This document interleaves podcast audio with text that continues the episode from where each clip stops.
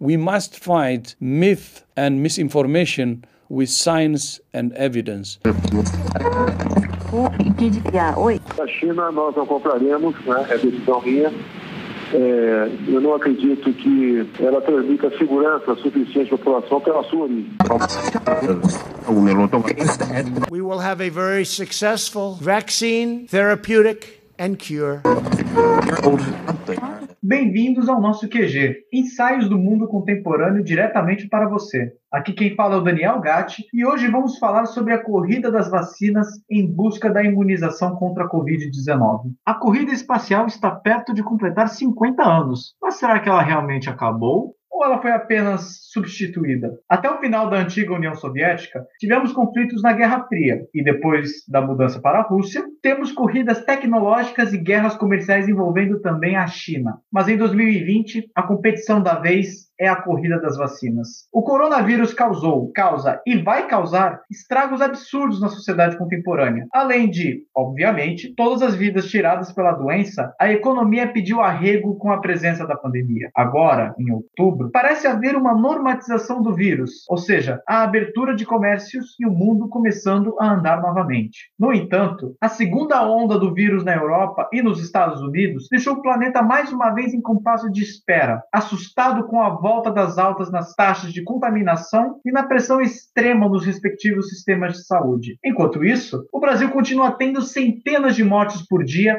e a China roda milhares de testes onde encontram casos de Covid-19. Sendo assim, a pauta mais importante do mundo é a vacina. A solução definitiva, que seria o desenvolvimento da vacina, parece apontar no horizonte. Em teste, existem cerca de 200 vacinas candidatas ao pódio de aprovação para uso na população. Não há previsão de tempo específico para a duração dos testes, pois, com a chegada dos resultados, eles podem se alongar ou até mesmo serem suspensos. A criação das vacinas requisita uma aprovação de três fases. A primeira sendo uma avaliação preliminar de segurança, com um número reduzido de voluntários. Na fase 2, o estudo é ampliado e conta com centenas de voluntários, onde é estudado a imunogenicidade, a segurança da vacina e a sua dosagem. E agora, na terceira e última fase, temos o um ensaio em larga escala, com milhares de voluntários. Depois dessa aprovação, já é possível fazer o registro sanitário de determinada vacina. Em outubro de 2020, temos 10 vacinas em fase 3. Liderando a corrida, temos a China e os Estados Unidos com quatro estudos, seguidos da Alemanha, do Reino Unido e da Rússia. Uma das vacinas mais polêmicas é a Sputnik V,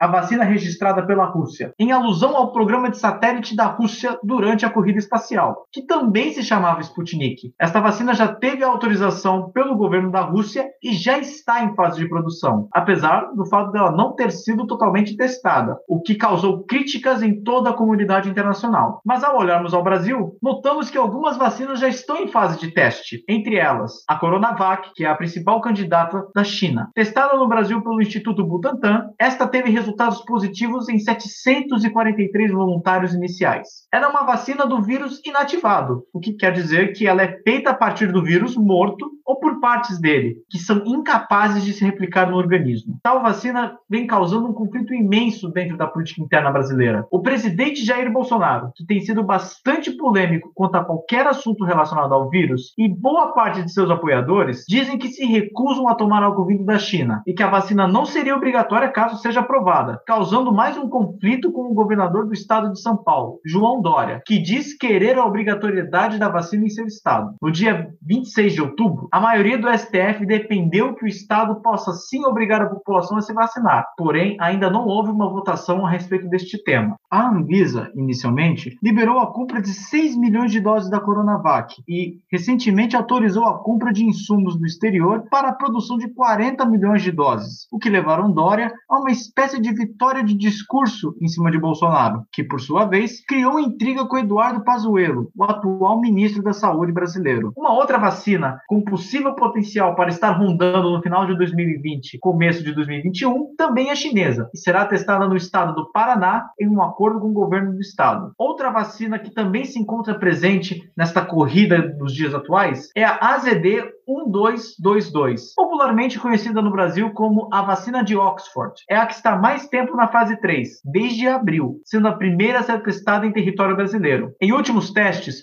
constatou-se uma forte ação imunizante, apesar de interrupções durante o curso por problemas de efeitos colaterais. Segundo o Ministério da Saúde, caso ela seja aprovada, 30 milhões de doses serão distribuídas até janeiro de 2021. Mas a verdade é que, apesar de previsões um tanto quanto positivas, as expectativas da Organização Mundial da Saúde, a OMS, não são muito boas. A organização diz que não espera uma resposta tão rápida dos testes, podendo a imunização total ficar até mesmo para 2022. Isso se dá porque há inúmeras partes dentro de um processo complexo quando se cria uma nova vacina. Mas apesar da pressa, as equipes responsáveis precisam se certificar que os próprios testes não causem efeitos adversos em seres humanos, assim como futuros efeitos colaterais. Produzir em larga escala para total imunização requer tempo, dinheiro e eficácia. Distribuir, mais ainda, sendo que pode haver vacinas que precisem de duas doses para bilhões de pessoas. A ideia de ganhar essa corrida é essencial para certos governos, como o governo de Donald Trump, que passa por um momento turbulento às vésperas das eleições americanas, apostando seu discurso justamente em deixar a equipe trabalhar, garantindo que a vacina chegue ainda no final de 2020. O próprio chefe de gabinete da Casa Branca, Mark Meadows, declarou que os Estados Unidos não irão controlar a pandemia, mas sim controlar o fato de estarem em posse das vacinas. Como diz Richard Hess, presidente do Conselho de Relações Exteriores dos Estados Unidos, nós entramos na época do nacionalismo preventivo. Aquela nação que conseguir cruzar a linha de chegada primeiro terá uma vitória política e econômica, além de principalmente um prestígio no cenário internacional. O QG de hoje chega ao seu final. Convidamos todos vocês a seguir a nossa página no Instagram, o arroba Quarentena Global. Fiquem saudáveis, fiquem seguros e até o próximo episódio do Quarentena Global.